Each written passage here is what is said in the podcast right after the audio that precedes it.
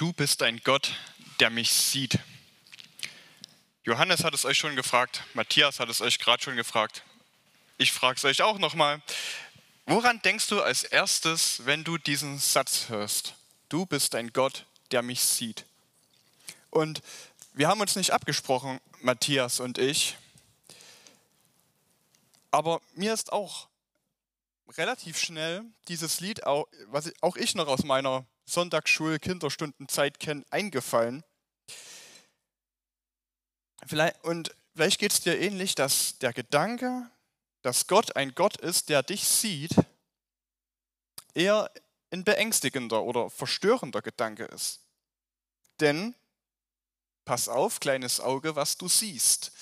Denn der Vater in dem Himmel schaut herab auf dich. Drum pass, pass auf, kleines Auge, was du siehst.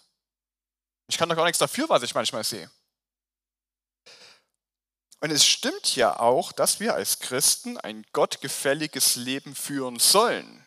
Also wir sollen schon darauf aufpassen, was wir tun und was wir sagen und so weiter. Aber eben nicht aus der Motivation heraus, dass da ein bestrafender Gott dahinter steckt. Nicht, weil wir Angst haben vor dem Aufpasser-Gott, dieses äh, Matthias hat es mit dem Aufpasser gesagt. Und genau das war das auch, was in meinem Kopf immer so lange drin war, der Aufpasser-Gott, der mir auf die Finger schlägt, wenn ich was verkehrt gemacht habe. Und die Matthias hat auch gesagt, die Jahreslosung oder dieser Vers, da geht in eine andere Richtung. Und ich bin auch der Überzeugung, dieser Vers meint das nicht, dass wir Angst vor diesem Gott haben sollen, der uns sieht, weil, weil er dieser Aufpasserrichter ist.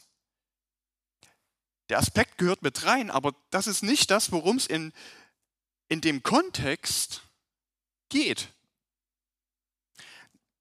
Ich will euch mal ähm, die Geschichte vorlesen, in, in deren Kontext dieser Vers, diese Jahreslosung dann drin vorkommt. Du bist ein Gott, der mich sieht. Wer eine Bibel von euch dabei hat, der kann gern ähm, mitlesen, mit aufschlagen ins erste Buch Mose, Kapitel 16. Und ich lese einfach mal, das ist nur ein ganz kurzes Kapitel, ich lese einfach mal die gesamte Geschichte vor, damit ihr einen Überblick habt. Abrams Frau Sarai blieb kinderlos. Sie hatte aber eine ägyptische Sklavin namens Hagar. So sagte sie zu ihrem Mann, du siehst, der Herr hat mir keine Kinder geschenkt, aber vielleicht kann ich durch meine Sklavin zu einem Sohn kommen. Ich überlasse sie dir. Abraham war einverstanden und Sarai gab ihm die ägyptische Sklavin zur Frau. Er lebte damals schon zehn Jahre im Land Kanaan. Abraham schlief mit Hagar und sie wurde schwanger. Als sie merkte, dass sie ein Kind bekommen würde, begann sie auf ihre Herrin herabzusehen. Da sagte Sarai zu ihrem Mann, Mir geschieht Unrecht, und du trägst dafür die Verantwortung. Ich habe dir meine Sklavin überlassen. Seit sie weiß, dass sie ein Kind bekommt, verachtet sie mich. Ich rufe den Herrn als Richter an. Abraham erwiderte, sie ist deine Sklavin. Mach mit ihr, was du für richtig hältst. Sarai ließ daraufhin Hagar die niedrigsten Arbeiten verrichten. Da lief sie davon. In der Wüste rastete Hagar bei dem Brunnen, der am Weg nach Schur liegt. Da kam der Engel des Herrn zu ihr und fragte sie, Hagar, Sklavin Sarais, woher kommst du? Wohin gehst du?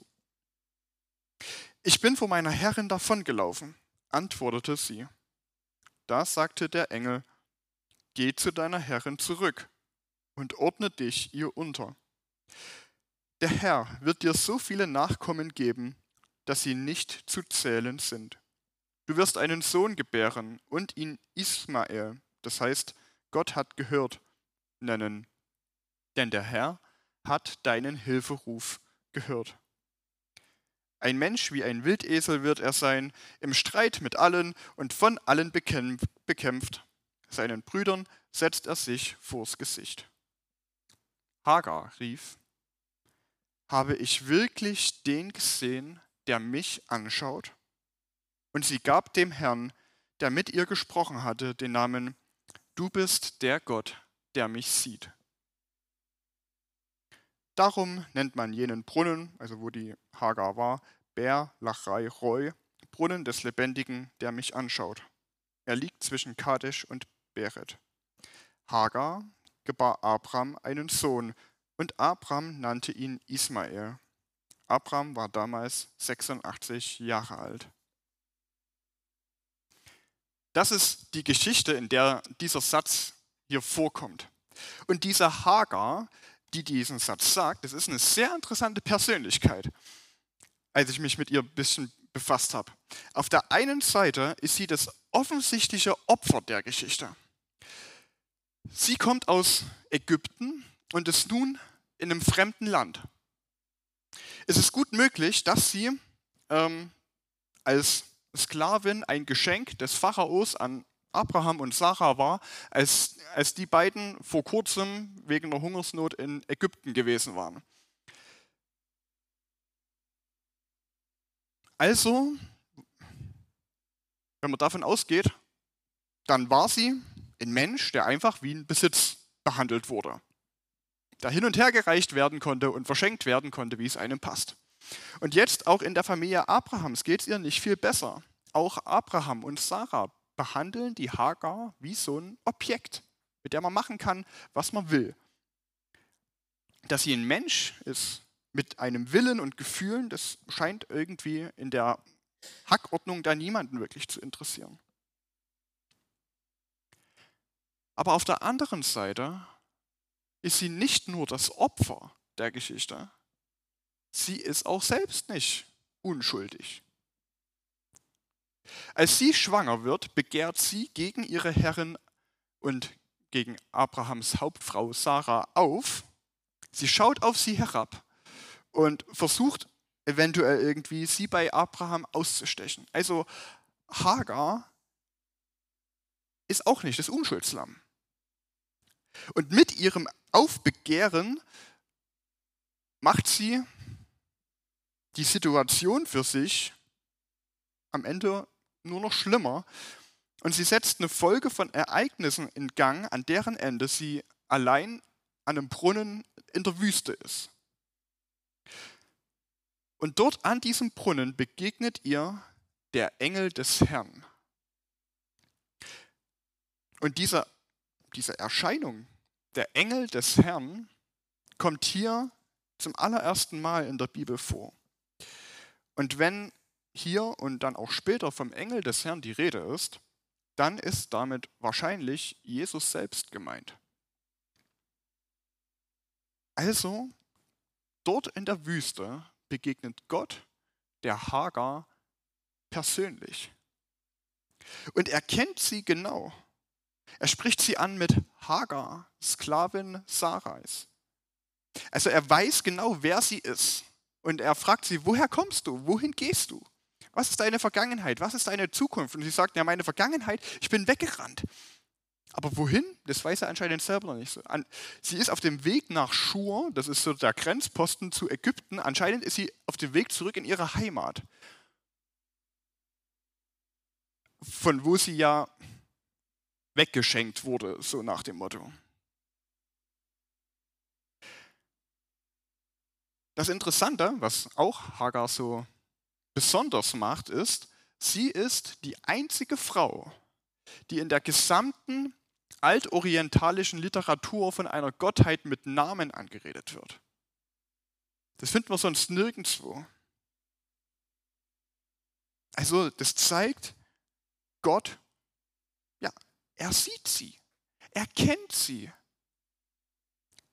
Aber was er ihr dann sagt, das scheint erstmal irgendwie gefühllos zu sein. Also so hart. Also wie kann man denn jemanden sagen, der aus Unrecht und Unterdrückung herausflieht, wie kann man jemanden als allererstes sagen, bitte geh zurück und ordne dich deiner Herrin, die dich unterdrückt, ähm, bitte ordne dich ihr wieder unter. Weiß Gott denn gar nicht, was Hagar dort auszustehen hatte? Wie kann, das, fühlt sich so herzlos an. Aber die nächsten Verse machen klar, dass, dass Gott genau weiß, wie es Hagar ging und dass er sie gesehen hat. Und in Vers 11 sagt er ihr ja, sie wird einen Sohn zur Welt bringen und er sagt ja auch schon mal, wie, wie sie ihn dann nennen soll, welchen Namen er haben soll, nämlich Ismael, das heißt Gott hört. Denn, sagt, sagt er, denn Gott hat auf dein Elend gehört. Interessanterweise, Klammer auf, dieser Satz, du wirst einen Sohn gebären oder du bist schwanger und wirst einen Sohn gebären und du sollst seinen Namen Ismael nennen. Dem einen oder anderen wird es relativ bekannt vorkommen. Vor einer Woche haben wir hier die Weihnachtsgeschichte. Da kommt der Engel Gabriel zu Maria und er sagt fast exakt das Gleiche. Du wirst schwanger werden und einen Sohn zur Welt bringen und du sollst seinen Namen Jesus nennen. Fand ich echt interessant. Und er sagt, Gott hat auf dein Elend gehört. Gott zeigt der Hagar damit, da, als du gedemütigt wurdest, als du wie der letzte Dreck behandelt wurdest, als du keinen Ausweg mehr sahst, als du verzweifelt warst und das Gefühl hattest, du bist ganz allein, da habe ich dein Elend gesehen und gehört. Und die Hagar, die ist davon total überrascht, die ist total baff. Was? Von den, von den Menschen in ihrem Umfeld wurde sie nur wie ein Ding behandelt, wie Besitz, den man hin und her schieben kann, der, der ähm, ja, die, die Besitzer wechseln kann, die Männern ähm, gegeben werden, um halt ähm, so als Leihmutter, so nach dem Motto. Aber der große Gott, er sieht sie und er kennt sie. Gott steht nicht auf der Seite der Großen und der Mächtigen, sondern er steht auf der Seite der Schwachen und der Unterdrückten. Und er kümmert sich persönlich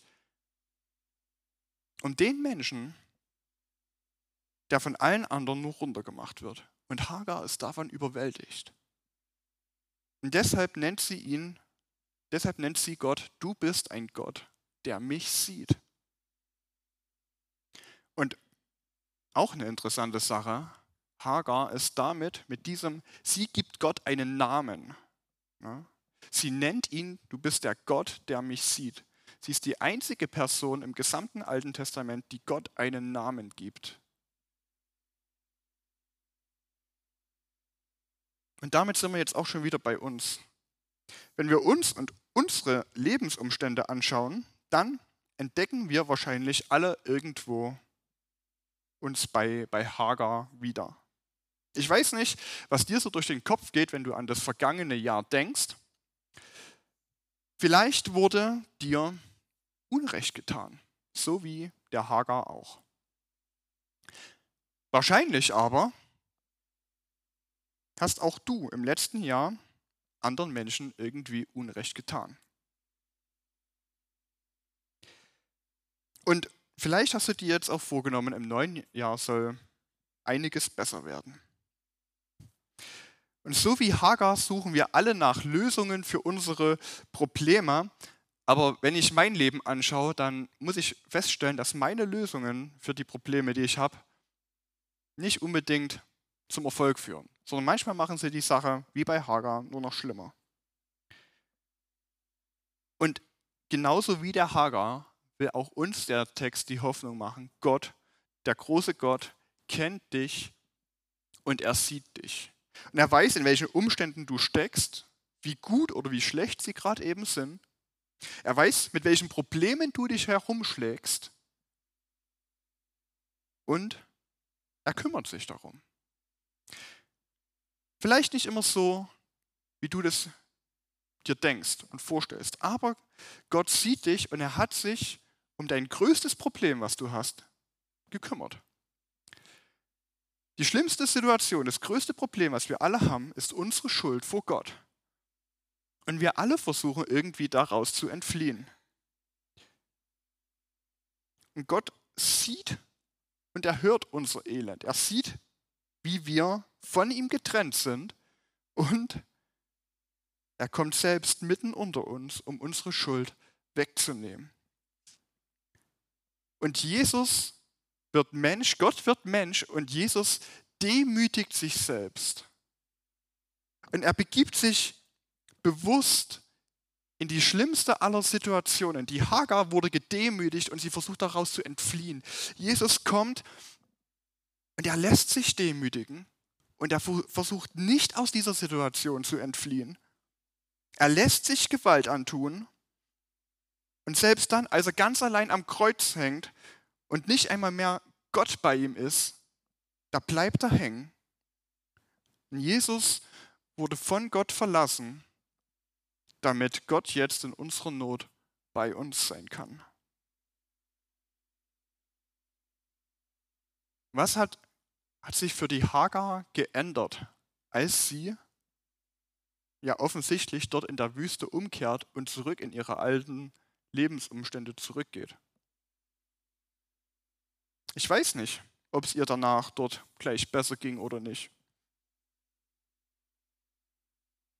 Sie konnte das in der Situation nicht wissen, aber sie wusste jetzt eines, dass der große Gott sie kennt und sie sieht. Und das scheint für sie ausreichend gewesen zu sein. Gott verspricht uns nicht, dass sich unsere Umstände bessern. Es kann gut möglich sein, dass die schlimmen Situationen, die Probleme, die wir haben, fortbestehen dass die nicht besser werden. Dass es auch das neue Jahr am Ende ähnlich schlecht ist, wie das jetzt vielleicht aufgehört hat. Aber wir können uns bei einem sicher sein, der große Gott, er sieht dich und er ist bei dir. Jesus war von Gott verlassen, damit Gott jetzt bei uns sein kann. Gott hat uns nie versprochen, dass der Weg leicht sein wird, dass wir gute Umstände haben oder brauchen, damit, damit wir für ihn auch tätig sein können. Aber er hat uns versprochen, dass egal wie es ausschaut um uns herum, er mitten bei uns ist. Und das ist dieser Trost, diese Hoffnung, die jetzt, die ich am Anfang des Jahres so mitgeben will. Du bist ein Gott, der mich sieht. Egal, ob es mir gerade gut geht oder schlecht geht, aber du, Herr, bist bei mir. Und mit dieser Hoffnung können wir in das neue Jahr gemeinsam starten. Und jetzt wollen wir gleich gemeinsam beten.